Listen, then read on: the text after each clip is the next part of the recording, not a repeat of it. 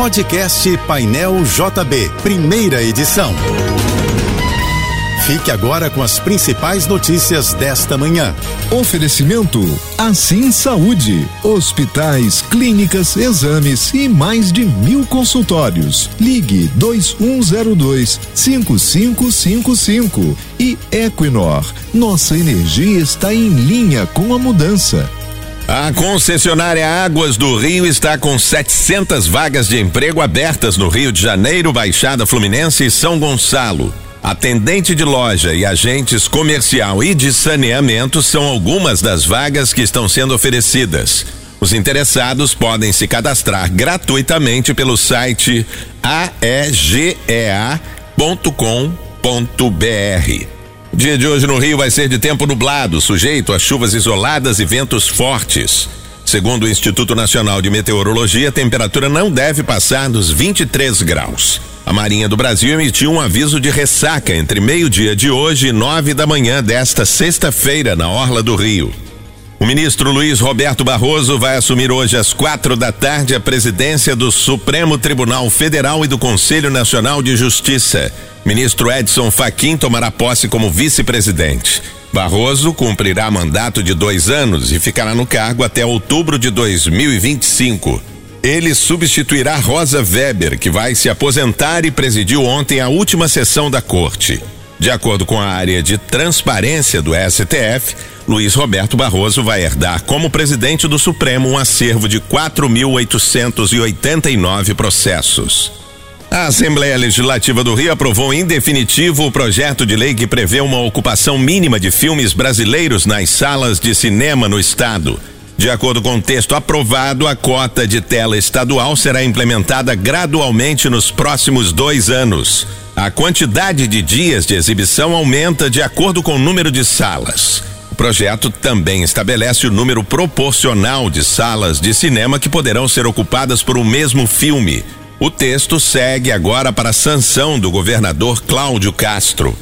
O Senado aprovou na noite passada, por 43 votos a 21, o projeto que estabelece um marco temporal para a demarcação de terras indígenas. Pela proposta, os povos indígenas só poderão reivindicar a posse de áreas que ocupavam de forma permanente em 5 de outubro de 1988, data da promulgação da Constituição. A aprovação no Senado contraria a decisão do Supremo Tribunal Federal, que definiu nesta semana a tese do marco temporal como ilegal.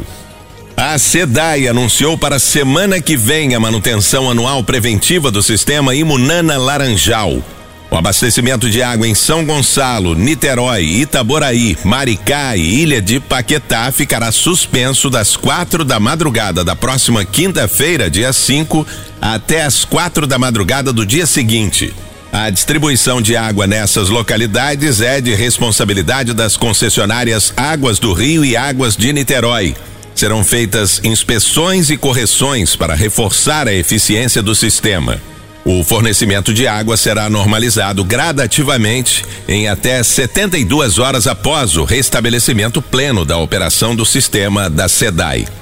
Redes exibidoras de todo o país promovem a partir de hoje a Semana do Cinema, com ingressos promocionais a 12 reais para sessões 2D. A promoção valerá até a próxima quarta-feira, dia 4 de outubro.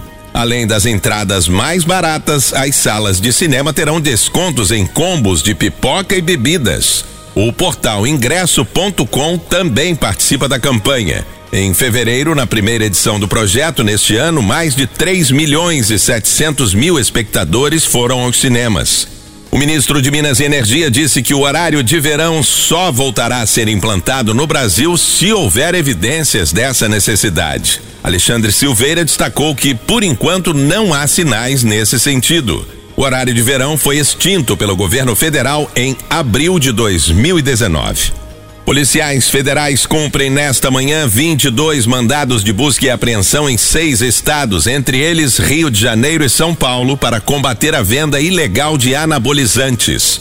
Há seis meses, a Polícia Federal investiga um grupo criminoso suspeito de importar anabolizantes em forma de matéria-prima para vender produtos ilegalmente no mercado nacional.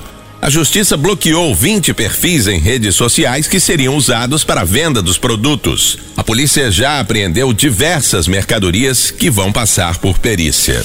Você ouviu o podcast Painel JB, primeira edição.